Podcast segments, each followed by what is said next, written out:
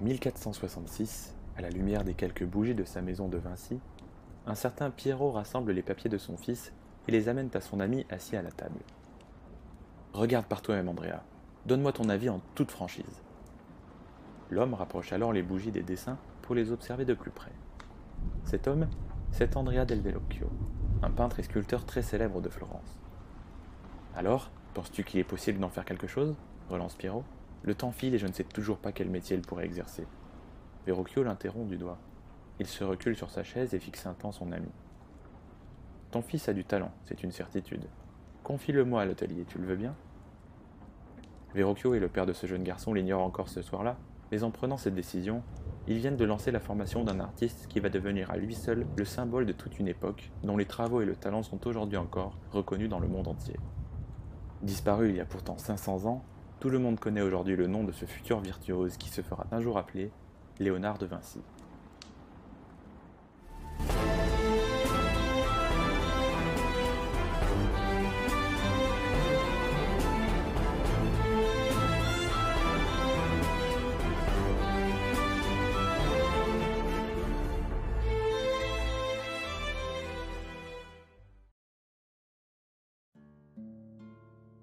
Bienvenue dans Le Grimoire, mon petit pote. Je te retrouve aujourd'hui pour un chapitre très spécial pour deux raisons. La première concerne la personnalité que nous sommes sur le point de découvrir, puisqu'elle résume presque à elle seule tout un mouvement de l'histoire et plus particulièrement cette renaissance italienne qui nous intéresse en ce moment. La seconde concerne la participation de Vincent de Lieuvin, conservateur des peintures italiennes au musée du Louvre, que j'ai eu la chance de rencontrer pour mieux cerner notre personnage. Grâce à l'enregistrement de notre échange, tu retrouveras son expertise et les nombreuses précisions qu'il m'a données au travers de plusieurs extraits tout au long de ce chapitre. Si tu souhaites en savoir encore plus, je te donne rendez-vous sur YouTube afin d'écouter nos 50 minutes d'échange en intégralité. Bref, tu l'auras compris, je suis ravi de compléter de la sorte l'histoire de Léonard de Vinci et j'espère que tu apprécieras. N'attendons pas plus puisqu'il est temps d'ouvrir le grimoire. L'histoire du jeune Leonardo commence à 2 km du petit village de Vinci, le 14 avril 1452. Il naît de l'union illégitime d'un riche notaire et d'une paysanne sans histoire. À cette époque, les noms de famille sont réservés aux grandes lignées et en raison de son statut, il ne prend pas le nom de son père mais signera simplement ses travaux de son prénom. Après quelques années miséreuses chez sa mère, il rejoint à 5 ans la maison de son père à Vinci, qu'il reconnaît pleinement comme son fils, bien qu'il ne soit jamais légitimé. Il grandit en explorant la campagne toscane et suit une éducation sommaire avec l'apprentissage de la lecture, l'écriture et l'arithmétique, mais n'étudie pas le latin ni le grec. Un manque qui peut d'ailleurs surprendre quand on sait qu'il s'agit d'un impératif de l'époque pour tout savant qui se respecte. À côté de ça, il est de nature très curieuse et ce, peut-être grâce à son grand-père qui lui répète d'ouvrir l'œil en permanence. Léonard s'inspire énormément de ce qui l'entoure et tout simplement de la nature, comme le prouve le premier dessin que l'on connaît de sa main, Paysage de la vallée de l'Arnaud. Une œuvre qui témoigne allègrement de son intérêt pour les phénomènes naturels et qui donne déjà un aperçu des sujets d'étude du futur chercheur.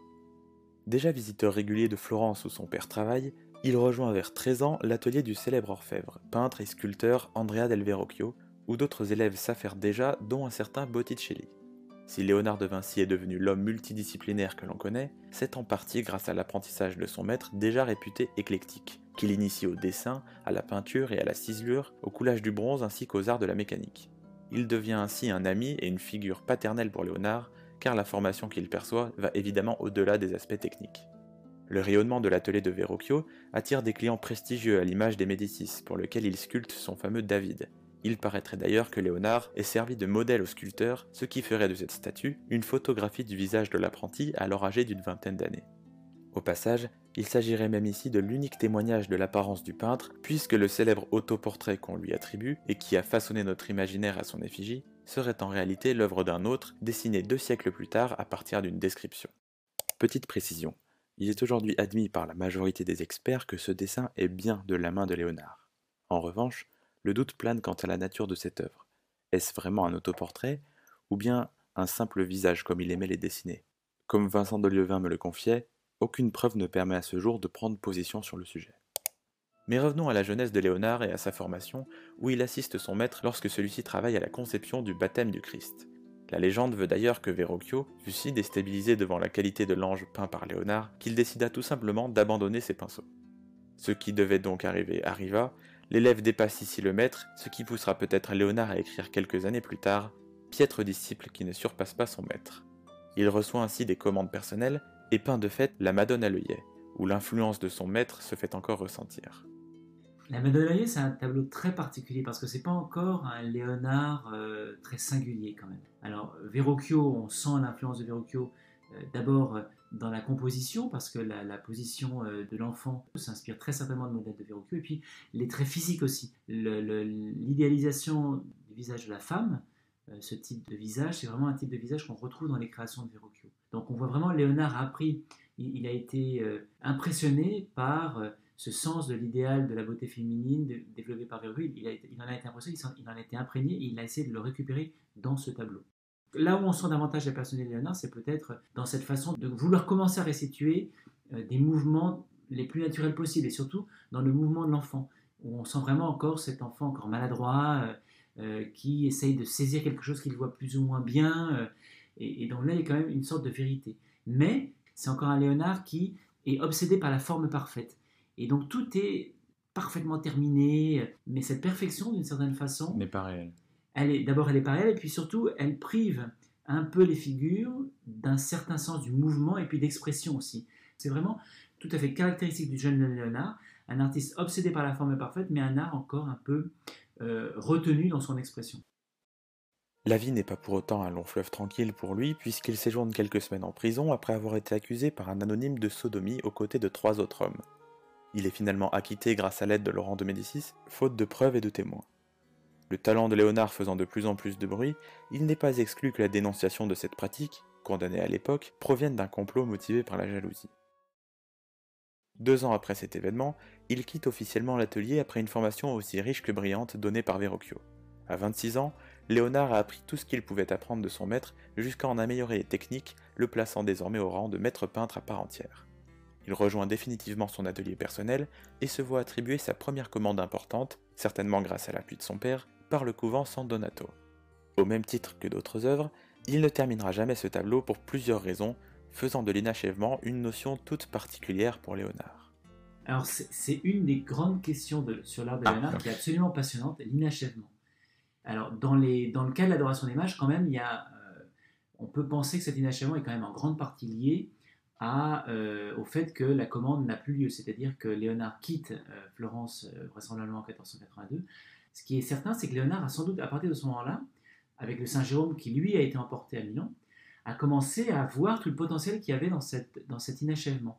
Et c'est ça, c'est vraiment une des traces, un des signes d'abord de la liberté de Léonard, cette liberté de ne pas terminer les œuvres, qui, qui se différencie nettement de ses premiers tableaux qui sont parfaitement léchés, très finis, et d'un Léonard qui va commencer à découvrir la, la, la, la potentialité de l'inachèvement, c'est-à-dire vraiment d'une œuvre dans laquelle on peut voir finalement, depuis les premiers coups de pinceau, les, enfin même les tout premiers coups de crayon, l'ébauche des, des, couches de peinture qui sont, qui sont posées peu à peu, puis certaines parties très beaucoup plus finies. Et c'est vers ça qu'il va aller à la fin de sa vie.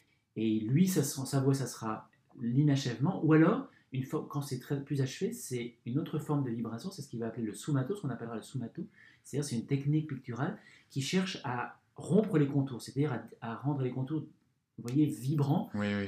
Et d'une certaine façon, c'est, on a l'impression de vie parce que ça bouge. Voilà, ça bouge, mais par le fait du, ce travail du sous-matin. En parallèle, Florence se sert de lui pour entretenir de bonnes relations avec Milan en l'envoyant travailler à la cour de Ludovic Sforza. Léonard rédige à ce titre une véritable lettre de motivation à son attention dans le but de devenir l'un des ingénieurs militaires qu'il recherche. Il se porte aussi volontaire pour réaliser l'un des souhaits les plus chers au duc de Milan, la conception de la plus grande statue équestre du monde en l'honneur de son père.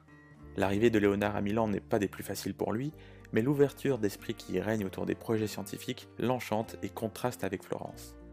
Le régime politique d'une cour, avec que ce soit un duc ou un, roi, euh, était plus favorable à Léonard parce que euh, c'est une ambiance dans laquelle, d'abord, on a une sorte de, on a des, on est payé régulièrement, euh, sans, oui, comme courtisan et pas pour des travaux bien précis. Donc ça permet d'avoir une vie beaucoup, beaucoup plus agréable. Et puis ça permet aussi du coup aussi de participer à vraiment des activités de cours très variées c'est-à-dire des projets d'architecture, de sculpture, de peinture, des projets aussi qui peuvent être des projets d'ingénierie.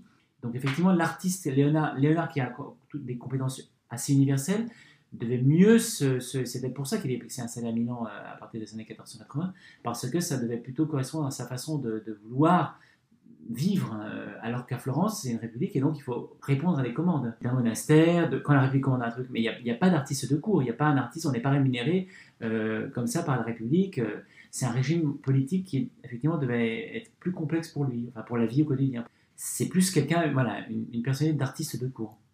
Sforza lui donne le titre d'ordonnateur de fêtes et spectacles au décor somptueux, et c'est alors qu'il conçoit des automates qui amusent beaucoup la cour milanaise. Sa réputation de magicien du savoir continue de se construire.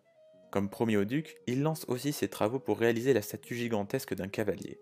Destinée à faire oublier toutes les statues du même genre, elle dépassera les 7 mètres de haut, du jamais vu pour l'époque, et nécessitera 100 tonnes de bronze. Le projet est colossal et extrêmement ambitieux. Ses recherches, dessins, plans, calculs, observations des chevaux s'étaleront de fait sur plus de dix années. Pour des raisons indépendantes de sa volonté, la statue ne verra néanmoins jamais le jour aux grandes dames de son créateur. Tu t'en doutes, il ne consacre pas l'intégralité de son temps à cet unique projet. Il réalise par exemple le portrait de la maîtresse de Ludovic Sforza jusqu'à ce que celui-ci épouse une certaine Béatrice d'Est. Il étudie l'urbanisme, améliore notamment les horloges et les grues, s'intéresse au système hydraulique et va jusqu'à créer à l'approche de ses 40 ans une académie où il diffusera son savoir. Ce lieu verra ainsi la naissance du tableau le plus cher du monde à ce jour, le Salvator Mundi. En somme, et ce depuis son passage à l'atelier de Verrocchio, il ne veut pas dépendre des commandes qu'on lui passe, mais souhaite s'affranchir de ses codes pour travailler sur ce qui l'intéresse uniquement. Son perfectionnement est aussi insatiable, et ce pour une raison précise, la quête de la vérité. C'est un esprit très curieux, effectivement, qui euh, euh, en fait, s'intéresse à peu près à toute la connaissance euh, humaine et qui cherche justement à comprendre à la fois chaque domaine de spécialité, mais en même temps le fonctionnement du monde dans sa, vraiment dans sa globalité, les interactions entre les différents domaines de la connaissance. Donc c'est vraiment quelqu'un qui a une approche globale de la, de la nature, du monde, et qui veut comprendre pourquoi ça fonctionne comme ça. Pourquoi le monde fonctionne, comment il existe, qu'est-ce qui le constitue, et, et c'est ça qui est assez fascinant, c'est que c'est vraiment quelqu'un d'une extraordinaire euh, curiosité et qui va tout au long de sa vie euh, essayer de comprendre. Léonard débute la formation d'un premier élève alors âgé de 10 ans qu'il surnommera Salaï. Puis on le charge de réaliser la scène, une fresque murale traditionnelle du dernier repas de Jésus que l'on retrouve dans tous les couvents depuis le Moyen Âge. Seulement, ce projet pose problème pour Léonard, puisqu'avec une fresque, il lui est impossible de revenir pour modifier sa peinture, alors que les retouches sont indispensables pour le perfectionniste qu'il est. Il va donc imaginer un nouvel enduit pour pallier à ce problème, mais celui-ci ne va pas bien tenir, va même finir par couler et s'abîmera terriblement au fil des siècles. La lenteur de ses méthodes de travail agace les commanditaires, mais il terminera malgré tout cette œuvre magistrale qui fera immédiatement sa gloire. Les gens s'arrachent Léonard. D'accord. Vraiment, Léonard a un statut absolument extraordinaire à cette époque-là. Après la scène, c'est vraiment un artiste considéré comme euh, le plus grand peintre de son temps. Mais voilà qu'en 1499, Sforza est chassé de Milan par le roi Louis XII. Ce dernier envisage au passage de découper le mur représentant la scène pour ramener l'œuvre en France. Léonard, en bon opportuniste, souhaite rester à Milan et décide donc de se mettre au service des nouveaux dirigeants. Mais problème, après quelques mois, Ludovic Sforza revient au pouvoir, obligeant ainsi Léonard à s'en aller. C'est ici donc, aux alentours de l'année 1500, que se termine cette première partie du chapitre consacré à Léonard de Vinci. Le peintre est désormais considéré comme le plus grand artiste de son temps et s'apprête encore à faire rêver la marquise Isabella d'Este, assister César Borgia ou encore s'opposer à Michel-Ange pour finir par se rendre en France pour le plus grand plaisir du roi François Ier. C'est donc avec plaisir que je te donne rendez-vous dans la deuxième partie de ce chapitre du grimoire pour continuer de découvrir ou redécouvrir la vie de ce fascinant personnage. A très vite mon petit pote, bisous.